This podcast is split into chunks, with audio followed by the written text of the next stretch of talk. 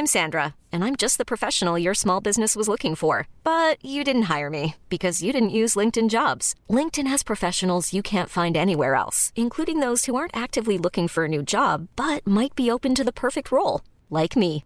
In a given month, over 70% of LinkedIn users don't visit other leading job sites. So if you're not looking on LinkedIn, you'll miss out on great candidates like Sandra. Start hiring professionals like a professional. Post your free job on linkedin.com/achieve today. Dans quelques instants, c'est le No Ciné Club, mais avant ça, j'ai une petite annonce à vous faire de type réclame. C'est le mois de septembre et c'est aussi la première rentrée de votre adorable marmot qui pleure toutes les larmes de son corps en refusant de vous lâcher au moment fatidique du À ce soir qui éruc- éructe un nom déchirant alors que vous l'abandonnez lâchement à son sort et que vous quittez la salle de classe sans vous retourner. L'émotion est un, et- un sentiment, je découvre le texte, de culpabilité vous envahissent alors que vous songez vous-même à votre première rentrée. Histoire de vous réconcilier avec la vie, vous avez prévu de regarder à la suite tout Alien, ce qui représente précisément 9h48 minutes. Alors pour tenir, vous avez intérêt à avoir un bon café.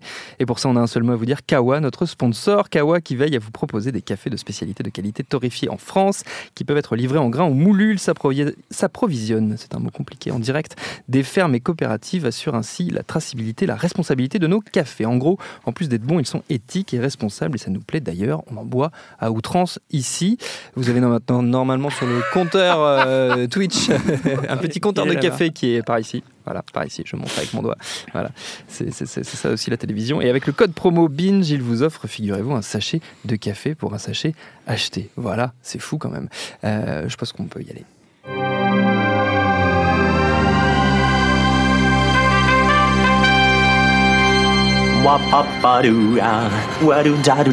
Steven, arrête s'il te plaît, j'ai jamais pu encadrer Michel Legrand.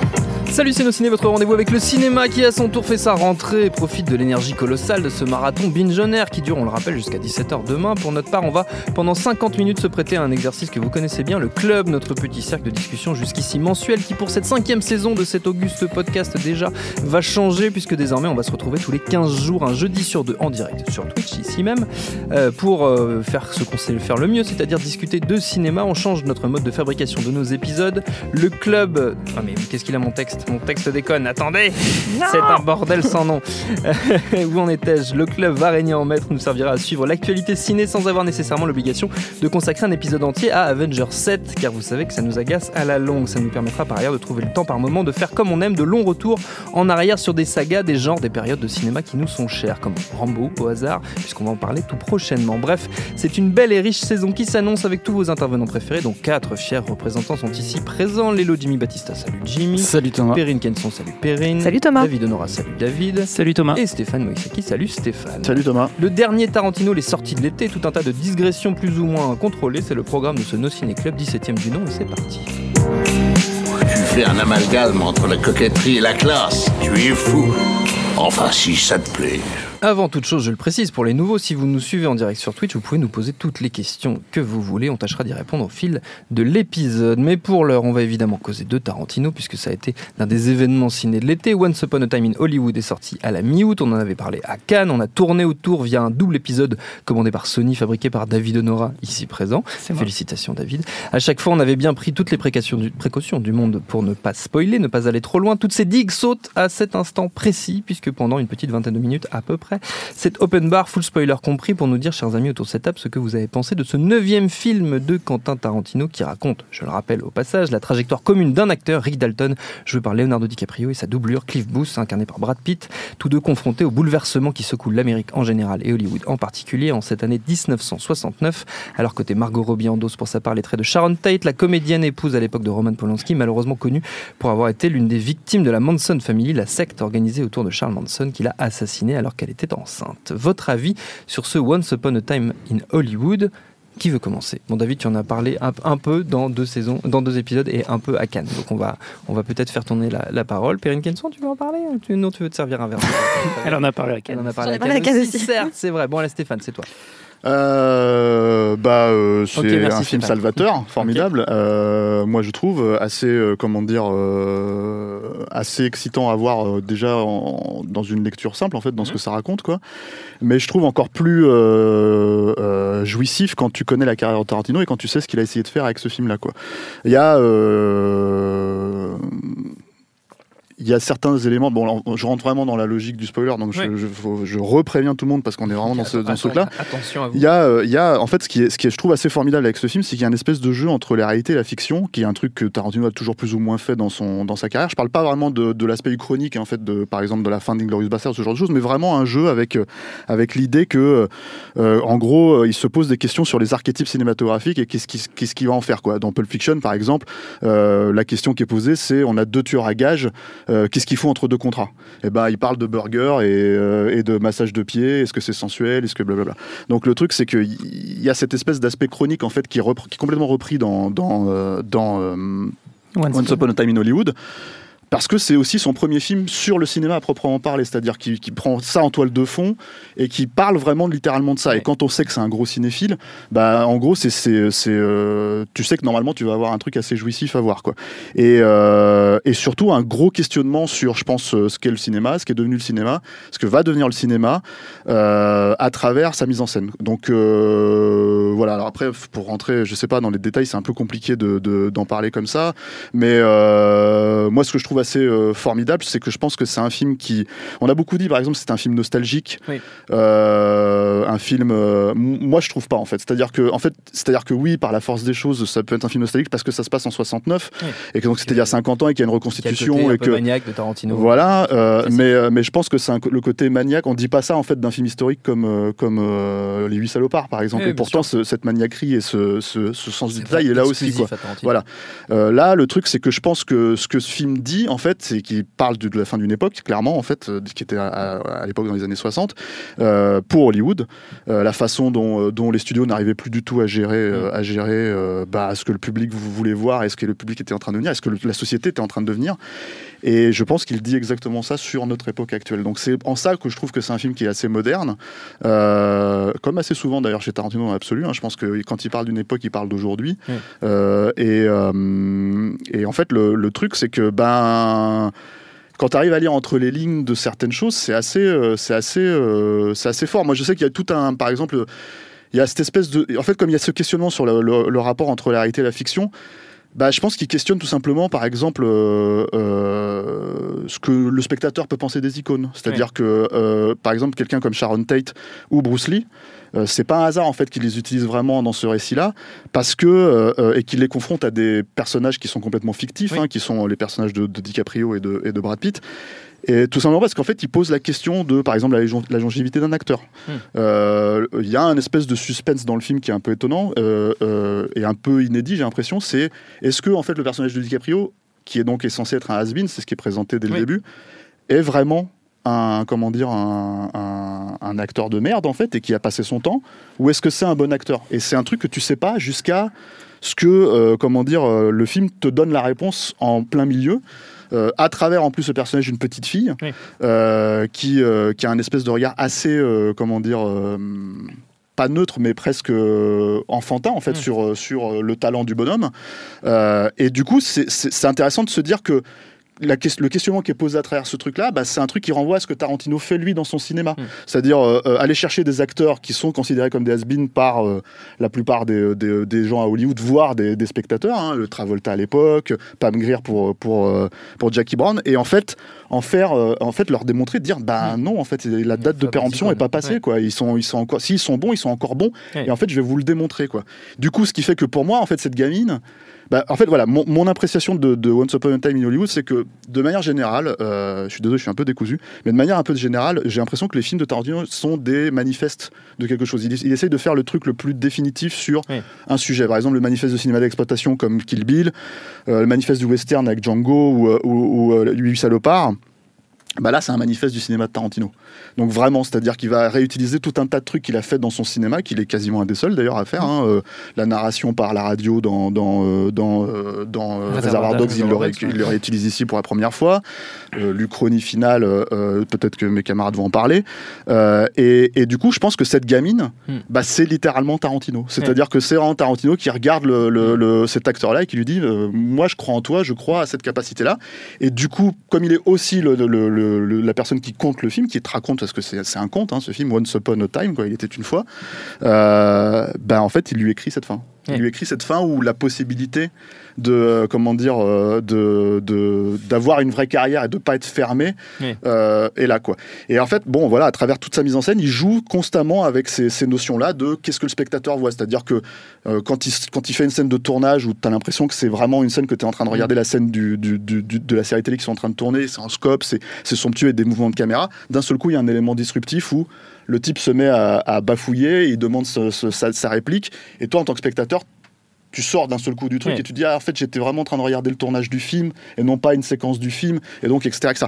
il y a tout ce truc avec lequel il joue jusque bah, dans cette cette finale où euh, où euh, voilà il réécrit en gros l'histoire entre guillemets euh, à travers la fiction et, et pour moi hein, à mon sens ce qu'il dit à ce moment là c'est euh, les euh, en réécrivant l'idée que le- la, fami- la famille Manson n'a pas tué euh, Sharon Tate et que c'est finalement ils sont ils ont rencontré sur leur chemin Oui. Brad Pitt et, et Leonardo DiCaprio qui sont deux personnages purement fictifs et bah c'est ces deux personnages de cinéma euh, auxquels ils ont des reproches à faire hein, puisque c'est la raison pour laquelle ils les croisent qui leur pètent la gueule. Oui. parce qu'en gros c'est le cinéma qui pète la gueule à la réalité quoi. Et je pense qu'il y a vraiment une espèce de logique comme ça où de la part d'un mec comme Tarantino qui s'est fait euh, pour le coup euh, ça s'il y a bien un cinéaste qui s'est pris qui s'en est pris plein la gueule Mm. depuis 25 ans sur la violence au cinéma etc etc il a même pris le flambeau d'un De Palma d'un mec comme ça aux yeux de la- des médias. C'est lui et il leur fait bah non c'est un gros doigt d'honneur. Il fait non non c'est pas ça. C'est donc c'est moi qui décide. C'est mon film je fais ce que je veux.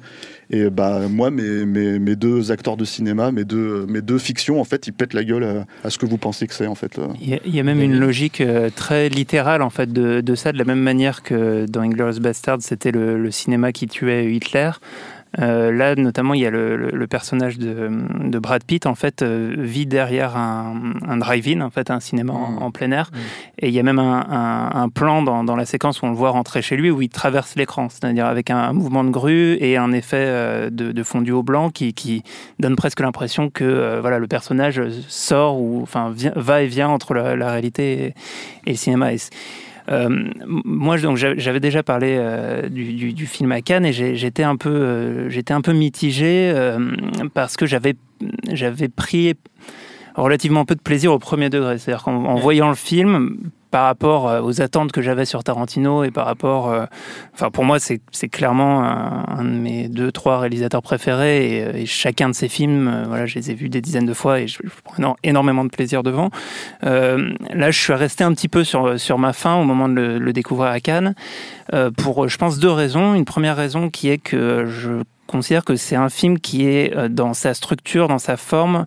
Euh, pour moi, l'autre film précédent de Tarantino qui en est le plus proche, c'est euh, Jackie Brown, qui est un, film qui est déjà relativement linéaire. Euh, Il y, a, il y a assez peu de, de- des- des effets romanesques qu'il y a dans, notamment dans Pulp Fiction euh, qui font des, des va-et-vient et qui brisent la, la chronologie de- du récit.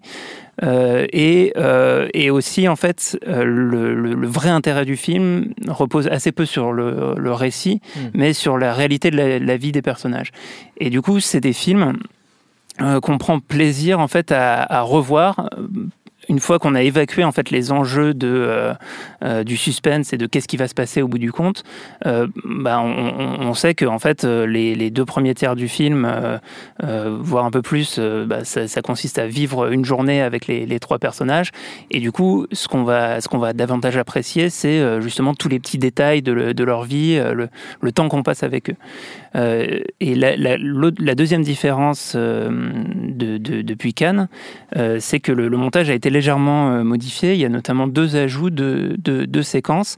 Euh, une première séquence euh, où on voit DiCaprio discuter sur le plateau avec un, un autre acteur et parler du fait qu'il aurait pu éventuellement jouer dans La Grande Évasion. Et il y a un truc assez marrant, c'est une séquence où, où la tête de DiCaprio a été incrustée dans, des scènes- dans une scène de La. Grande Évasion à la place de Steve McQueen. Euh, et euh, cette séquence est assez intéressante pour mieux comprendre le, personnage. Et, pour moi, surtout, il y a un ajout qui a vraiment un effet euh, euh, hyper puissant euh, su- sur le film et sur l'émotion que, que, le, film a dégagé pour moi. C'est une, une, séquence euh, où on voit euh, Margot Robbie, donc, qui incarne euh, Sharon Tate, prendre une autostoppeuse. Et en fait, ça, ça étend toute euh, sa séquence. Et du coup, euh, il y a le, film et, toute la première partie du film est un, montage euh, euh, qui suit euh, le, quotidien des, trois personnages qui sont à des endroits différents. Et euh, dans le montage canois, euh, la, séquence de Sharon Tate était un, petit morceau là-dedans. Et là, elle, revient en fait dans le montage quasiment à hauteur des, autres personnages, même si, bon, ça c'est un autre sujet qui a, pas mal été discuté euh, par la presse américaine. Elle a peu de lignes de dialogue, ça n'empêche pas que son personnage est hyper intéressant, hyper vivant et hyper bien construit. Tarantino a expliqué notamment qu'il ne voulait pas faire de Sharon Tate un personnage de Tarantino, mais que ce qu'il a essayé de, reproduire, c'est d'en faire euh, euh, bah, une personne à part entière qui, est qui est justement confrontée, bah, comme disait Stéphane tout à l'heure, euh, au personnage de fiction. Mm. Et, en fait, cet ajout est intéressant d'abord parce que en termes d'équilibre, ça, structure mieux le film. Euh, je, suis moins gêné par, euh, par la fin qui change complètement de braquet et qui fait que bah, voilà, pour moi tout l'équilibre euh, fonctionne mieux. Et puis aussi ça crée une sorte de, parallèle notamment sur bah, le, ce motif de prendre l'autostoppeuse parce qu'il y a aussi le, personnage de Brad Pitt bah, qui a une séquence similaire où il va récupérer une autostoppeuse qui va l'emmener dans le camp hippie.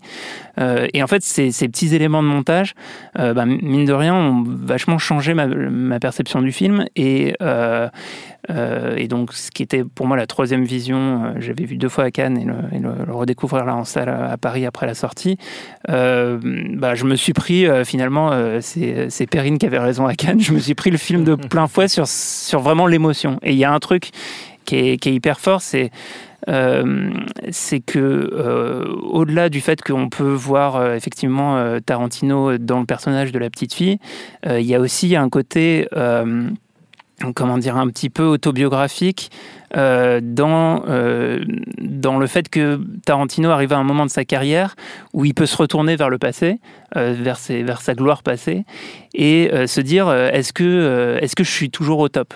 Et, et, ça, dans, dans, certains moments du personnage de DiCaprio, c'est quelque chose qui, qui m'a intéressé. C'est aussi quelque chose dans lequel le spectateur peut pas mal se projeter, de se dire bah, finalement, la, la, vie, elle file, et au bout d'un moment euh, bah, est-ce que est-ce qu'on sert toujours à quelque chose? Est-ce qu'on n'a pas raté sa vie, etc.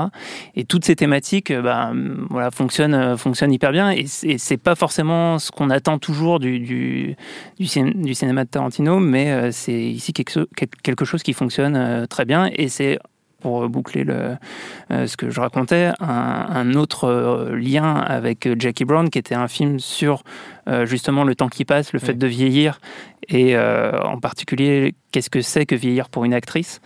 Euh, bah, là, j'ai l'impression qu'il se pose la question à lui-même qu'est-ce que c'est de vieillir? Euh, Qu'est-ce qui, m'arrive? Et, voilà. Et par ailleurs, il, va devenir papa bientôt. Donc peut-être que ça lui inspirera encore des, de nouvelles réflexions pour son prochain film. Non, quelle, quelle, joie de, le revoir en fait. Parce qu'à évidemment, je suis un peu d'accord avec David. Enfin, moi, en, sortant de la salle, j'étais un petit peu euh, circonspecte. Après, j'ai pris le temps et, j'ai eu une sorte de. Voilà, ça, ça a descendu et je me suis dit non, en fait, j'ai vu quelque chose d'extraordinaire. Mais en le revoyant, bah, il y a beaucoup plus de plaisir. Cette fois-ci, j'avais tout le plaisir qui venait avec. Donc, je reviens un peu sur ce que vous avez dit, parce qu'il y a des éléments sur lesquels je, suis d'accord et, d'autres où, où, plutôt dans complément. Euh, je reviens juste sur la petite fille rapidement. Je suis d'accord que potentiellement, c'est peut-être Tarantino ou quoi que ce soit. Mais ce qui m'intéresse, en lien avec ce que tu disais, Stéphane, c'est que, euh, bien sûr, Tarantino, il parle de 69, mais il parle de notre époque. Et ça, c'est évident. Mmh.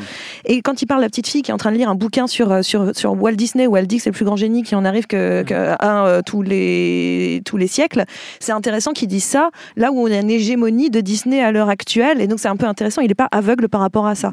et bah, donc, il parle complètement de, de sa de sa période actuelle, mais je trouve quand même le film nostalgique, c'est-à-dire pas nostalgique en disant euh, juste, euh, je, je c'est pas que du décorum, ah c'était beau les années 69, euh, c'est pas juste, oh qu'est-ce que c'était bien seulement les années 69, c'est ce que représente une sorte d'innocence de ces années-là, la fin de l'innocence du moins, c'est-à-dire que lui, il aurait aimé que ça dure un tout petit peu.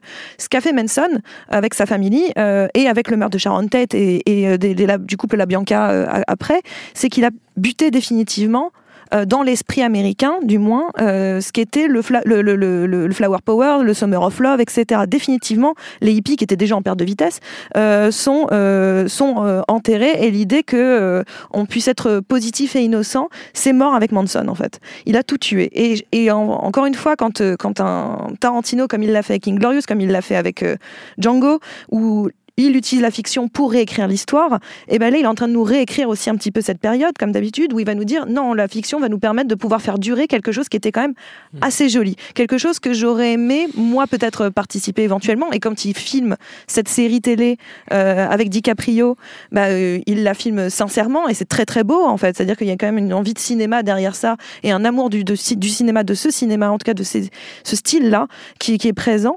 Et, et c'est vrai que les personnages, peut-être encore moins que dans, euh, en- peut-être encore plus que dans ces autres films, sont presque plus métaphoriques que des vrais personnages.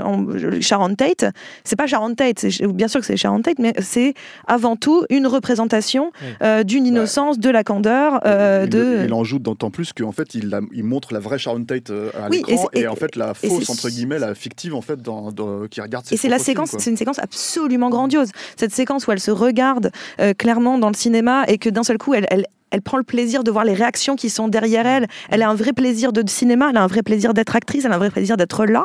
D'ailleurs, c'est assez intéressant de voir ça parce que au début du film, on la voit arriver par l'avion, par le, Pan, le Pan Am Airlines, et c'est un peu sa nouvelle vie. C'est-à-dire, elle, elle, elle, elle, a, elle a fait un film en Europe et elle a une nouvelle vie qui l'attend, donc qui a été écourtée dans la vraie vie, mais qui euh, là, lui, une nouvelle carrière, quelque Ouais. chose. Donc il y a un plaisir de cinéma, et de, de nouvelle carrière. Et ce qui est intéressant, c'est qu'on a le personnage de Leonardo DiCaprio qui lui-même va devoir faire un voyage en Europe euh, pour finalement revenir avec un avion similaire, quasiment le même plan de la Paname, et euh, on revient pour qu'il ait sa nouvelle carrière, sa nouvelle vie qui va se refaire. C'est un, pers- c'est un, un film qui croit très fort en ses personnages, qui croit dans la Renaissance, qui croit dans beaucoup de choses, et c'est un film pour moi donc nostalgique, un film optimiste aussi, un film qui, qui est euh, aussi très personnel, on l'a dit, parce que voilà, euh, je suis assez d'accord avec, euh, avec David sur la- l'aspect, euh, pourquoi pas, un retour sur soi, de réfléchir, euh, je vieillis, comment je, gère la vieillesse, mais euh, plus que ça, c'est le film de Tarantino qui cite le plus Tarantino. Il passe la vie à s'autociter dans le film. Et c'est très touchant en fait de le voir s'autociter parce qu'il y a une sorte de, alors c'est un petit jeu pour, euh, pour les fans hein. on fait ah tiens ça c'est marrant ça c'était ah bah ça c'était là-dedans ah bah ça c'était là-dedans. Donc on peut s'amuser à jouer à ça. Mais en même temps il y a un côté euh, j'ai fait ça ça c'est mon trajet. Et comment je peux continuer à me réinventer, comment je peux continuer à faire quelque chose de plus, comment je peux continuer à créer? Surtout qu'il joue la polémique du, enfin le- la, polémique plutôt le, suspense de va-t-il faire un dixième film, ne va-t-il pas faire un dixième film?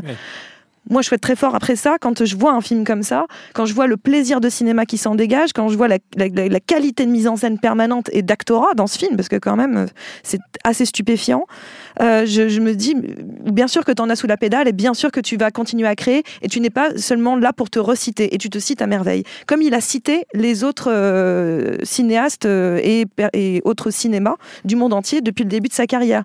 C'est marrant qu'il s'inclue un petit peu dans cette histoire du cinéma. C'est de la prétention Je pense pas. Je pense que c'est vraiment, c'est assez intéressant qu'il ait ce regard-là plus général. Il sait qu'il fait partie de l'histoire d'Hollywood aussi. Donc moi, je, je- je- suis assez fascinée euh, par le film. Je le reverrai une troisième fois avec une immense joie. Parce que, euh, en effet, la première vision, j'en attendais tellement fort quelque chose. Il y a un effet de hype, hein, clairement, qui était là et qui gâche un peu le plaisir.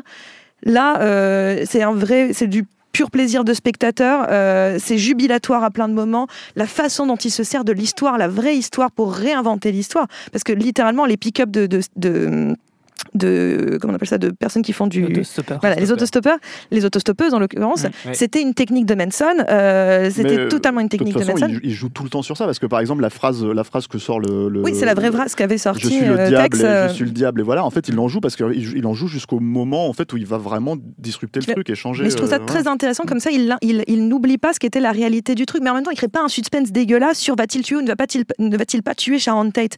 Ça n'est jamais la question du film, et ça aurait été un peu dégueulasse. Et, et là, il le fait, il le fait jamais. Tout ce qu'il nous dit, c'est voilà, le contexte c'était celui-là, mais l'issue n'était pas obligée d'être celle-là. Et, euh, et c'est assez joli parce que finalement, quand Sharon Tate, cette scène de l'autostoppeuse qui n'était pas, c'est intéressant qu'elle y soit parce que ça voudrait dire qu'elle avait déjà rencontré ses bourreaux, Mm. d'une certaine façon, parce que c'est pas la même personne, mais Mhm. c'est une des filles de Manson. Et je trouve que voilà, il y, a- il y a une, puis même, je vais pas refaire- dans le film, c'est pas, il me semble pas que ce soit une fille. moi, je crois que c'est une des filles de Manson. C'est une fille euh, lambda et Ouais. puis elles se disent euh, bonne chance pour euh, tes. Mais après, ce qui est Ouais, euh, c'est enfin, une fille lambda, ouais. Ouais. je, je- enfin, je suis pas, je suis pas sûre. C'est une hippie, quoi, Elle hein. aurait pu.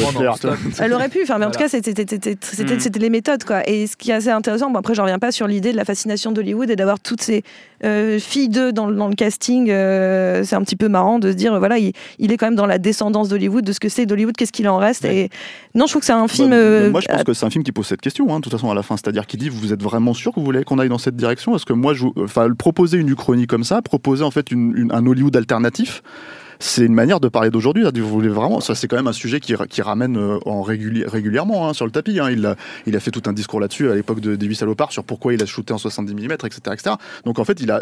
Et, et Mais c'est pour ça que je te dis qu'il y a une forme de nostalgie, c'est qu'il aimerait non, bien. le fait de citer Disney, c'est là aussi où c'est très pertinent, effectivement, parce que Disney à l'époque, euh, il avait, il avait parlé carrément du moment où Disney les avait, fait chier sur le cinéma Radrome, tu vois, où euh, il, devait, euh, il devait passer le, les 8 salopards parce que c'est du 70 mm, et en fait Disney a insisté auprès de cinéma Radrome pour euh, passer Star Wars le plus de temps possible, tu vois, et du coup en fait baiser la, la, la, la- la programmation du, du film. Mais du coup en fait il y a tout un truc comme ça où je pense que vraiment, euh, même si c'est, euh, moi le seul moment où il est pas du tout fin, on va dire, c'est sur ce qu'il pense des hippies hein, et du power power. moi je pense que c'est assez clair, tu vois. Mais euh, mais euh, mais mais en même temps, on n'a bon, pas tous envie de dire putain de hippie. non, mais voilà, mais le truc c'est que Lavez-vous voilà, les cheveux. euh, mais, mais comme dans contre, SS 117. euh, non mais voilà, mais par contre le truc c'est que pour le reste, il est, il est, il est d'une finesse, je pense, qui passe, euh, qui fait passer pas mal de choses en fait, euh, Oui. parce qu'il travaille à Hollywood, hein, il sait hein, Mais, mais, il- mais même, euh, je Disney, vais pas revenir là-dessus, mais, bien sûr qu'il parle de MeToo euh, quand on a le personnage de Brad Pitt. Bah, voilà. Le personnage de Brad Pitt, c'est comment on réexiste après euh, un scandale, comment on réexiste après quelque chose. voilà. C'est absolument, enfin, le- le- c'est quand même un, Et, et il ne donne pas un- la réponse, hein, contrairement à ce que la plupart des gens ont l'air de Pas penser. du tu tout. vois, Ah, il quand donne pas la du réponse, il film, te, quoi. il te met la réflexion, il te, met en réflexion, il te donne pas la réponse. Et c'est, enfin, ça reste, pour moi, c'est un très, très, très grand film. Jimmy. Euh, bah, moi, j'ai pris beaucoup de plaisir à écouter mes camarades. parce que, en fait, contrairement à eux, moi, je suis. j'ai- enfin, adoré le film. hein. Enfin, c'est même, je pense, un des meilleurs films que j'ai vu depuis pas 12, 13, 14 ans. Mais, mais j'aimais pas Tarantino plus que ça. Euh, Enfin, je prends du plaisir à regarder ses films, mais j'ai toujours l'impression de voir quelqu'un qui me fait un exposé, quoi. Enfin. Euh, Enfin, j'ai la même, j'ai un peu la même culture. Enfin, j'ai cette culture-là aussi du cinéma d'exploitation, donc je reconnais les références, etc. Mais ça m'intéresse pas qu'on me sorte des références. En fait, j'ai envie qu'on me raconte un vrai truc perso. Là, c'est la première fois que je vois l'impression de voir un film de lui qui est à la fois hyper perso et en même temps hyper universel. Et c'est ça qui m'a plu, quoi, en fait. Euh, moi, à la base, j'y allais vraiment. En fait, pour dire la vérité, j'y allais uniquement à cause du, le- du Los Angeles porn, quoi, parce que euh, je suis euh, un peu obsédé par Los Angeles au cinéma et par cette période-là en plus. Donc, j'y allais vraiment juste pour ça, parce que je me suis dit, c'est Tarantino, je vais pas aimer, voilà. Quoi. Et, et le résultat, c'est oui, effectivement, c'est peut-être le meilleur truc que j'ai vu depuis 15 ans. Je dirais 15 ans, ouais. 15 Bien. ans. Est, Ouais. on est monté jusqu'à Oui, 15 je veux dire Ça a 15. été- ça a été Ouais, c'est- rond, c'est rond. Non, mais je pense que. 12, 13, euh, 14, 15, Allez, c'était quoi, 2000, celui d'avant, 2000, 2000, le dernier 2001, 2002 par là. Et celui juste avant, c'était quoi? Je veux pas le dire. D'accord. Ok. Et Je garde la surprise pour une autre fois. et t'étais servi pour le Los Angeles Porn, pour le coup. euh. Ouais, Ah, alors justement, c'est ce que je disais à Stéphane, c'est qu'en fait, euh, j'avais surtout la crainte que ce soit toc, euh, enfin qu'on sente la, la reconstitution, et pas du tout, en fait. C'est vraiment. euh, Bon, après, il y a 100 patates.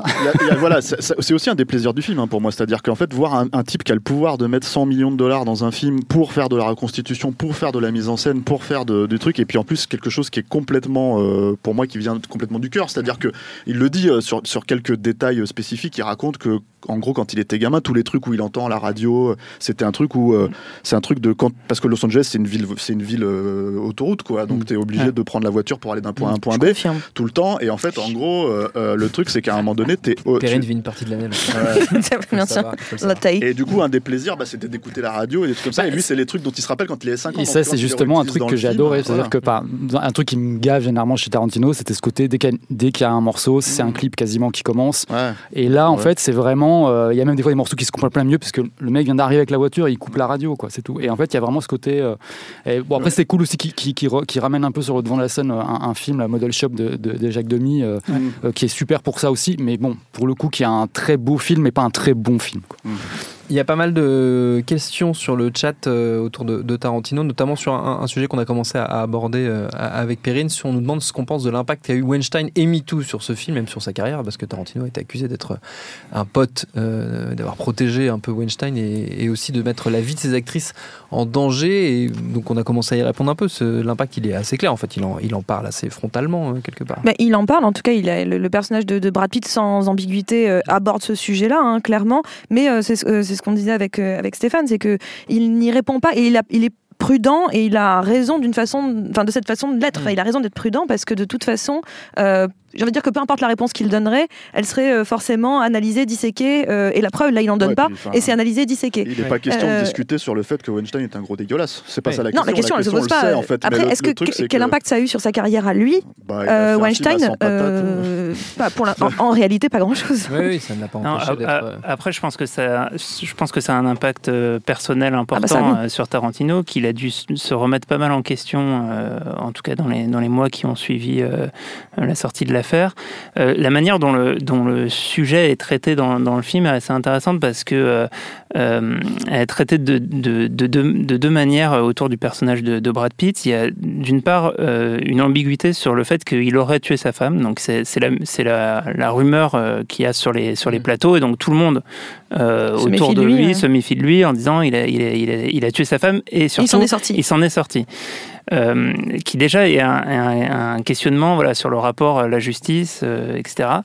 Euh, ça pose aussi une question pour le spectateur, c'est-à-dire que est-ce qu'il a vraiment tué sa femme ou est-ce que c'est la rumeur qui court et, en fait c'est pas vrai? Dans, le film, Tarantino maintient l'ambiguïté parce qu'il y a une séquence qui euh, dans, dans lequel on voit euh, en fait Brad Pitt sur un bateau avec un, un lance-harpon euh, et, et, la, et la séquence est coupée après, sachant que de toute façon, il- justement, la, la- la séquence dont je parlais tout à l'heure de la grande évasion signifie que les séquences dans le film, en plus, n'ont pas du tout vocation à être la réalité en fonction Oui. de qui raconte, à quel moment, etc. Donc il y a cet aspect-là. Et ensuite, il y a une autre séquence importante quand il prend la- l'autostoppeuse en voiture, euh, qu'elle lui dit Tu veux pas que je te fasse une petite pipe?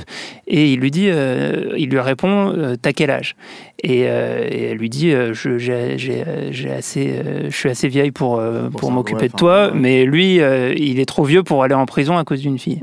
Et en fait, il y a ce, il y a ce truc qui déplace euh, en fait les, les questions euh, morales euh, de, de l'ère MeToo euh, sur euh, le plan, euh, le plan juridique. Euh, ça, je ne sais pas encore trop quoi en, en penser. euh, Mais moi, ça, me pose pas- pas mal de questions, Il n'y a mais pas de réponse, de réponse à donner. En fait, je pense que en fait, il y a un jugement moral que, qui, enfin, que que le spectateur doit prendre vis- vis-à-vis de ce ça. que Tarantino pose. Le fait que, en fait, on n'est pas obligé, hein, le cinéma, il n'est pas obligé d'apporter les réponses à tout. hein. Par contre, il, a, il a, il a, euh, quand c'est bien fait, le, le- le- le droit et le devoir, en fait, même des fois, juste de poser des questions, quoi. Et en fait, le truc, c'est que c'est ce que fait Tarantino, c'est-à-dire qu'il te met face à ton truc, et il y a des gens qui, d'entrée de jeu, te disent ouais, mais il a tué sa femme. Et tu fais mais non, c'est pas dit, le film ne le dit pas. C'est-à-dire qu'à un moment donné, c'est comme, en fait, pour moi, c'est là où il est très fort, en fait, Tarantino, c'est que euh, à l'époque de Reservoir Dogs, par exemple, euh, euh, t'avais des gens qui soutenaient mais mordicus que la scène de l'oreille tout coupée, elle était ultra graphique, ultra violente, alors que t'as littéralement dans le film un mouvement de caméra qui va sur la gauche pour te cacher la scène. C'est-à-dire en fait, il y, a un, un regard caméra entre guillemets quoi. Enfin pas regard caméra, mais euh, la caméra est le regard du spectateur et le, et le spectateur détourne le regard. Tarantino détourne le regard sur la scène et t'as des gens qui te soutenaient que la scène elle est d'une violence insoutenable, etc., etc. euh, c'est parce qu'il y a deux versions. et que- non, non, il n'y a qu'une seule version le euh, paradoxe, c'est celle-là. ouais. Et le truc, si tu veux, c'est que Comme dans le premier Mad Max où les gens étaient persuadés d'avoir vu la tête de du la- bébé, du etc. etc. Donc en fait, t'as tout un truc comme ça en fait autour de ça où il c'est sait, il Ça devient un, truc collectif, hein, de, vision collective. C'est un grand réalisateur parce qu'il sait avec, le, avec lequel il joue, il sait jusqu'à quel truc il peut Mhm. pousser le truc et, il a sa réponse lui. Si les gens lui disent mais en fait le personnage de Brad Pitt, euh, tu dis qu'il a tué sa femme, il dit non je le dis pas. Même si lui il sait ce qui s'est passé puisque Mhm. c'est lui qui a écrit l'his- l'histoire de ce film. Et juste en fait le simple fait de poser cette question là, c'est donc voilà c'est euh, euh, c'est de manière générale en fait renvoyer les gens à leur propre fonctionnement vis-à-vis de, de, de, de, de la, de- du MeToo, en fait. C'est-à-dire de savoir, en fait, où est-ce qu'on doit juger, en gros, euh, euh, vis-à-vis de, de, de la justice, ou est-ce qu'on doit juger vis-à-vis du jugement moral Mm. et social général, quoi. Et, et je trouve qu'à travers la voix de, de, de- pardon, mais à travers la voix de Brad Pitt, euh, il, il dit quelque chose euh, parce que ces personnages, encore une fois, je les trouve très métaphoriques. hein, ils sont, ils, ils Ouais, racontent bah, autre chose. ouais. Et, euh, et la, la réplique la plus régulière presque de Brad Pitt, c'est euh, on lui dit ah bah t'es un bon copain. Il fait oui, j'essaye de l'être. Et j'ai l'impression que c'est c'est Tarantino qui vis-à-vis de ces histoires-là, en tout cas vis-à-vis de, de Wen- ou de d'autres, il va être là. J'essaie d'être un bon copain et pas du tout être dans dans, dans un, un, un jugement ou un procès ou avoir un avis tranché. J'essaie juste d'être un bon copain. Et il y a quelque chose qui est un petit peu. euh, c'est une, c'est une sorte de prise de distance que je trouve euh, assez honnête de sa part. En tout cas, je dis pas que c'est bien ou mal, je dis juste que c'est honnête. Le temps a passé très très vite, euh, chers amis. Il va nous rester une petite dizaine de minutes avant de passer la main euh, à Charline Roux et, et à toute la bande de We Love Série. Euh, ce serait quand même un peu triste qu'on se quitte sans, sans une des belles habitudes de cette émission, c'est-à-dire le jeu. hein. Le Oh là jeu, là. c'est notre plaisir, notre plaisir à tous, je crois. Donc, euh, donc on va faire un petit jeu. Show me what you got. Et comme on est sur Twitch, on peut, on peut équiper un peu notre, notre habillage. On, on peut faire des équipes. C'est c'est hyper sympa. C'est ce qu'on m'a dit en tout cas à la régie vidéo. Vous confirmez, les amis? C'est tout à fait vrai. C'est vrai. Oh là là. super. Oh là Ah Oh là là là là c'est un truc de ouf. C'est un truc de ouf. Euh, je crois qu'on peut même choisir des noms d'équipes. Est-ce que c'est vrai? Oui, c'est vrai. Alors il faut que vous choisissiez un nom pour chacun des duos. Stéphane et On a vraiment que ça à faire. On hein. est les deux palmos. Les deux palmos. deux Les palmos. On est quoi, nous? Deux palmos. Les deux deux palmos. palmos à ma gauche. Les, Perrine les, les ours bipolaires. Les ours bipolaires. ok. non, En fait, c'est le nom de ton groupe au collège. Exactement, c'est mon, mon groupe au Grosse naturel. révélation. C'était le groupe de punk hardcore de Jimmy Ouais. à Saint-Loup-sur-Semouse. Exactement. Euh, donc ce sera un quiz. Ce sera un quiz qui va mélanger un peu toutes nos, toutes nos petites habitudes de jeu. C'est-à-dire qu'il y aura des questions, il y aura du blind test, il y aura un peu de, un peu de VF aussi, parce que ça fait partie du, du plaisir. Le thème principal, c'est, je vous le donne en mille. Tarantino. Eh ouais, Ah Quentin putain, Tarantino, t'es trop fort, t'es trop fort. Ah, Est-ce que tout est prêt de votre côté, cher. Solène Moulin? Oui, c'est super, on est super. Je vais essayer de gagner. Ok, alors attention, c'est Ah, parti. mais l'autre, il la a tout révisé. Première Oui, c'est ça. question. Si vous m'écoutez pas, on va pas jouer du coup. hein. Première question. Quel est le nom de l'organisation de tueuses au cœur de l'intrigue de Kill Bill? Les divas. Non, c'est les, les, les, Five Snake, Snake quelque chose. Les Divas. C'est ça ouais, les Divas. Ah, ah Deadly, deadly, euh, deadly euh, Venom. Je sais pas, c'est pas. Non, Divas, c'est Deadly International Assassination euh, euh, Il manque un Venom, V. il y a Squad. Venom. Il y a Venom Viper. Squad. Ouais, bon, Viper Je vais, Assassination je vais Squad. accepter As- le point. Viper Assassination Squad. Voilà, c'est Deadly Viper Assassination Squad. Ah. Squad, c'est ça, le- C'est beau. c'est ça, Bravo. c'est ça, c'est ça, bravo. Donc ça fait un point pour les euh, deux Palmos. Euh, deuxième question dans Pulp, dans Pulp Fiction, lorsque Tarantino est à l'écran, car il est à l'écran comme dans la, la plupart, l'intégralité de ses films, euh, qui est derrière la caméra? Oh putain. dans Pulp Fiction Qui tourne les scènes où Tarantino Bah, le chef-op. Non, un Euh, réalisateur. si, si, Roger. Avary Non, c'est pas Roger Avary. Un autre réalisateur C'est Un autre réalisateur. T'es sûr de ton coup là? Je suis sûr de mon coup. Voilà. Qui était Qui l'aurait J'étais sur le tournage. Jean-Marie un- Poiré Un copain C'est un copain, un réalisateur copain. À qui il a fait Ro- choses. Robert Rodriguez. Rodriguez, ouais, parce que j'allais dire. Ah, c'est Robert Rodriguez. Un deuxième point pour les deux le Palmos dire. qui s'envolent. en Ça m'a- J'ai jamais entendu parler de ça. Ouais, Ah, j'ai des doutes ouais, qu'il est. Écoutez, Ouais. c'est- C'est une info trivia que j'ai trouvée sur internet, donc aussi bien c'est Ouais, bah voilà la source. ah, bah. Internet. Il mangeait un Internet gratuit, en la plus. On s'en fout. Euh, une voiture traverse littéralement l'œuvre de Tarantino puisqu'on la retrouve à la fois dans Pulp Fiction, dans Jackie. Brown, dans Kill Bill. De quel modèle de bagnole s'agit-il Une Mustang. Est- Non, c'est pas une Mustang. Elle est dans Pulp Fiction, elle est dans Jackie Brown, et même c'est la voiture que Pam Grier conduit. Une Chevrolet. Ah, Non, euh, J'ai tout dédenté. hein. Ouais, je me rappelle plus. hein. C'est ouais, mais moi Voiture connais rien en Une voiture. Chrysler. c'est une voiture blanche. Ah, c'est la voiture de, de Bruce Willis dans Pulp Fiction. Tout à fait.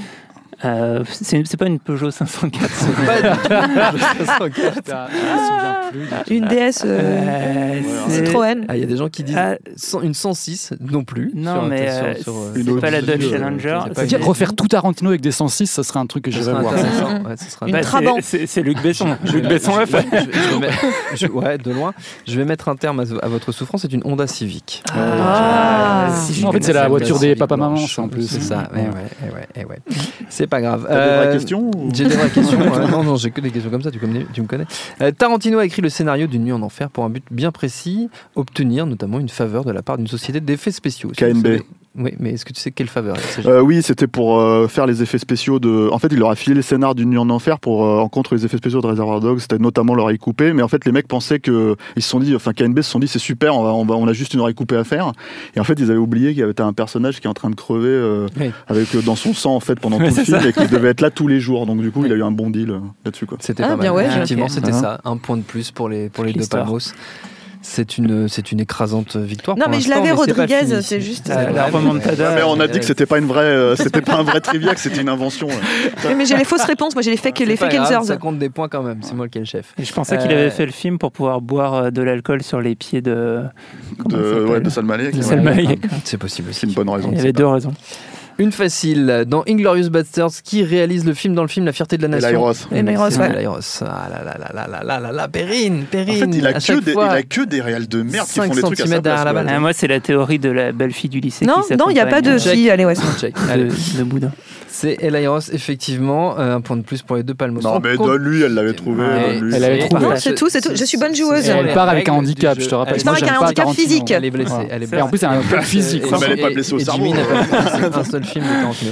Euh, on continue avec l'une de- des petites perversités euh, que j'ai. Ah, Moi, vous connaissez ma passion pour les doublages français.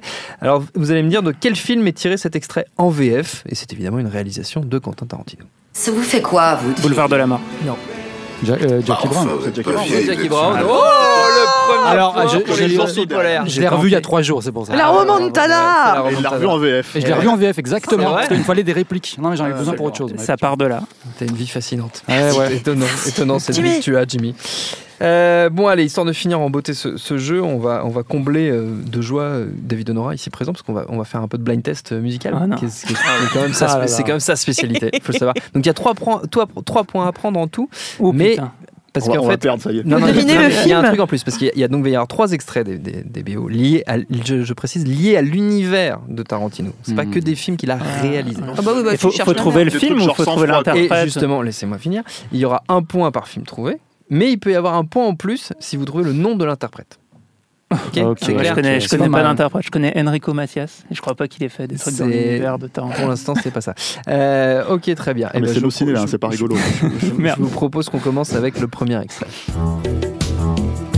Bah, ça, Leonard dans Cohen. Natu- Natural Born Killer. Leonard et Cohen c'est- et c'est dans Natural Born Killer. Ah, je vais donner un, je donner un point à chacun. point chacun, Un ouais, point ouais. chacun. Je désolé parce que moi je vais avoir l'interprète en premier. Donc, Ouais, euh, mais c'est pas grave. Logique. Écoute, ça, Ouais, vaut, ça un point quand même. Je pensais que je serais bonne à ce truc-là, je suis une deck quoi. Ok, bon, ça fait un point chacun, c'est déjà pas mal. Vous n'allez pas vous battre. Euh, deuxième extrait. Ah bah le Green Hornet. Kill Bill. Et ben, ça Green fait encore Hornet. un point chacun. Oui, effectivement, c'est le thème de Green Hornet. Mais est-ce que vous sauriez me dire qui est l'interprète de ça du thème Euh, de Green Al, Hornet euh, Quin- Al, Al, euh, Green Jones, Al, Al Ah, Jones, non. Al Quincy Jones, Non. Al, Al, Al quelque chose, C'est Al, pas Al Al quelque chose, Al Hurt. Al Al Hurt, Hurt. voilà. Ah, mais je- j'accorde, j'accorde ce Quincy point. Pour l'effort. Et Al- pour- Al- effectivement, pour le Al Quincy Jones, qui, je ne sais pas d'où il est arrivé, mais il était vraiment très très bien. Al Hurt, oui. Il reste un euh, dernier morceau, je vous propose qu'on qu'on l'écoute. Un truc de cowboy. Pub pour les céréales de cowboy. Pas du tout. C'est les, euh, dans, dans les experts. Non. Dolly Parton. Non, c'est pas de Ah, c'est un film de Tarantino, non C'est un film de Tarantino. C'est un film de l'univers Ah, de Tarantino. Non, ça euh, c'est un film de Tarantino. Ah bon réalisé par Tarantino.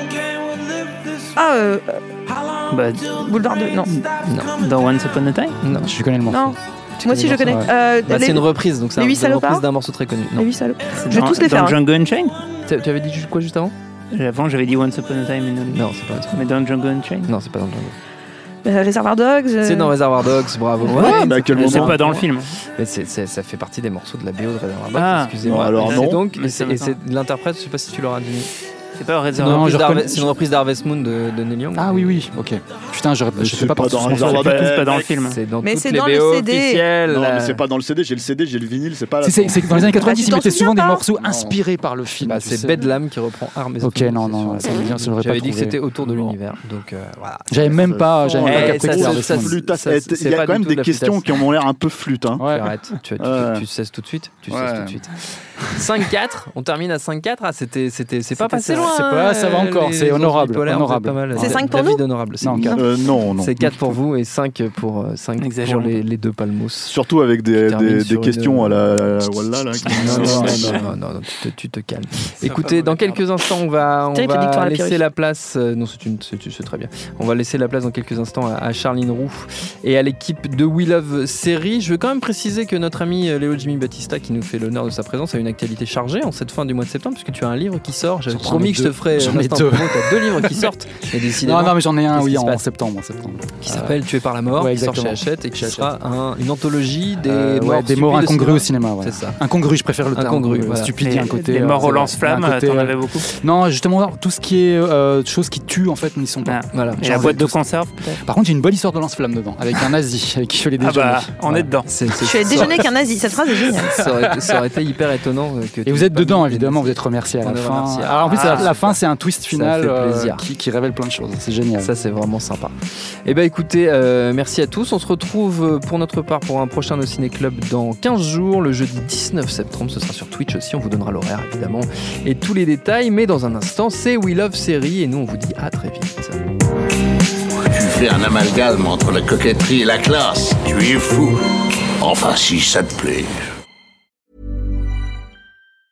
Planning for your next trip? Elevate your travel style with Quince. Quince has all the jet setting essentials you'll want for your next getaway, like European linen, premium luggage options, buttery soft Italian leather bags, and so much more. And it's all priced at 50 to 80% less than similar brands. Plus, Quince only works with factories that use safe and ethical manufacturing practices. Pack your bags with high-quality essentials you'll be wearing for vacations to come with Quince. Go to quince.com slash trip for free shipping and 365-day returns.